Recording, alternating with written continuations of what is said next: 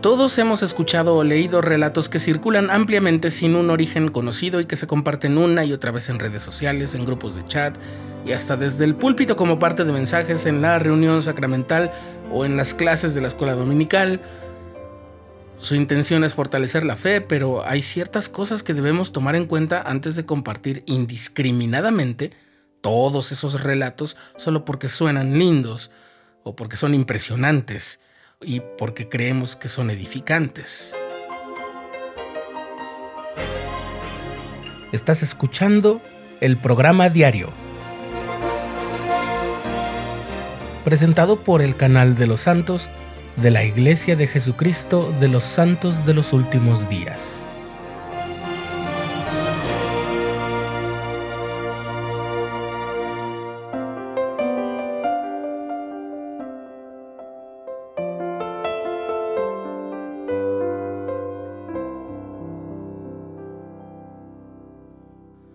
Hace ya algunos años, mientras tomaba un curso en Instituto de Religión sobre la historia de la Iglesia, me enteré de que la primera vez que el joven José Smith visitó el sitio donde estaban las planchas de oro y otros objetos de carácter sagrado, intentó tomarlas, haciendo caso omiso de la advertencia de Morón y el mensajero celestial que le había dado su ubicación y todas las instrucciones relativas. Entonces José recibió una especie de descarga fulminante, aunque no al grado de causarle mucho daño. Cuando llegué a casa de mis padres, lo comenté como un dato especial y entonces mi madre se molestó conmigo porque no creyó que eso hubiera pasado realmente. Por fortuna, el relato estaba citado en el manual de instituto y aunque fue desconcertante para mis padres leerlo, y les causó también un poquito de gracia, quedaron conformes con la información porque procedía de una fuente confiable, como que era oficial. Sin embargo, ¿cuántas veces habremos escuchado o leído algún relato sobre el Evangelio o las autoridades generales, o la historia de la iglesia, cuya intención es buena, por supuesto, pero que no están verificados.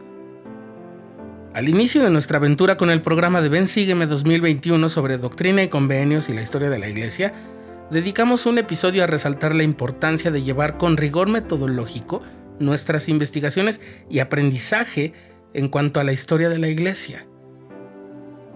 El hermano Keith A. Erickson es el director de la Biblioteca de la Historia de la Iglesia y recientemente publicó un libro titulado Hechos contra Rumores, desmintiendo mitos de los últimos días, en el que recoge historias que circulan y tras investigarlas a fondo las clasifica como un dato histórico o con suficiente evidencia para considerarla cierta o plausible, y otras que no tienen una base probatoria real y quedan como folclore o rumor.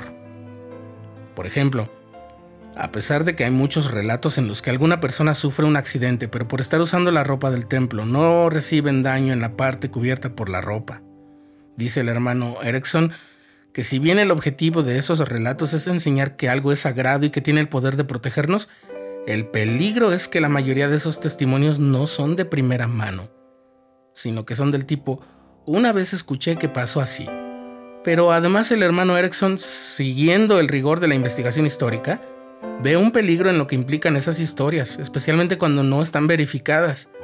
Por ejemplo, si asumimos que usar adecuadamente la ropa del templo nos protege de daños en un accidente, ¿cómo explicamos que alguien que usa sus ropas adecuadamente pueda sufrir mucho daño o incluso morir en un accidente durante su servicio misional, por ejemplo? Y es que cuando simplificamos o reducimos alguna experiencia de esa forma, siempre corremos el riesgo de comprometer la veracidad de lo que contamos. Con frecuencia describimos ese tipo de relatos llamándolos historias que promueven la fe. Y muchos de esos relatos son rumores, y los rumores no pueden promover la fe. Dice el hermano Erickson que esa forma de promover la fe implica que ésta es algo pasivo, como un pececillo que alimentar tan inerte que se le tiene que infundir el estado de ánimo que debe asumir, como ocurre con la música de las películas y por supuesto, si la historia es sensacionalista, nos impresionará y nos hará llorar de emoción o miedo y compasión. Y ese efecto, ese de las emociones conjuntas de miedo y compasión, no son otra cosa que las reacciones que busca la ficción literaria, desde los tiempos del teatro trágico de la antigua Grecia hasta la narrativa literaria, las novelas y las películas de la actualidad. Eso se llama sensacionalismo. Pero el hermano Erickson dice que prefiere pensar en la fe como un músculo que se desarrolla y que se puede ejercitar.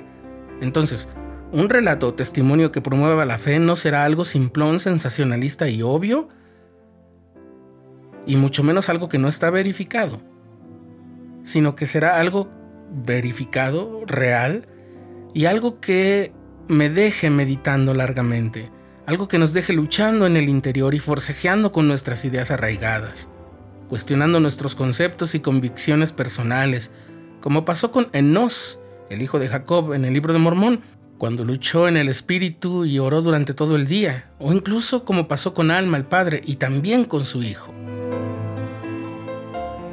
Es buena idea siempre verificar la información de estos relatos lo mejor posible. Nuestra sensibilidad espiritual, la luz de Cristo y el Espíritu Santo también nos ayudarán.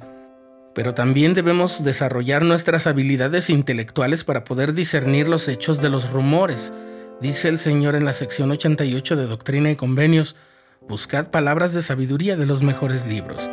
Buscad sabiduría, tanto por el estudio como por la fe. Porque la inteligencia se allega a la inteligencia. La sabiduría recibe a la sabiduría. La verdad abraza a la verdad. La virtud ama la virtud. La luz se allega a la luz.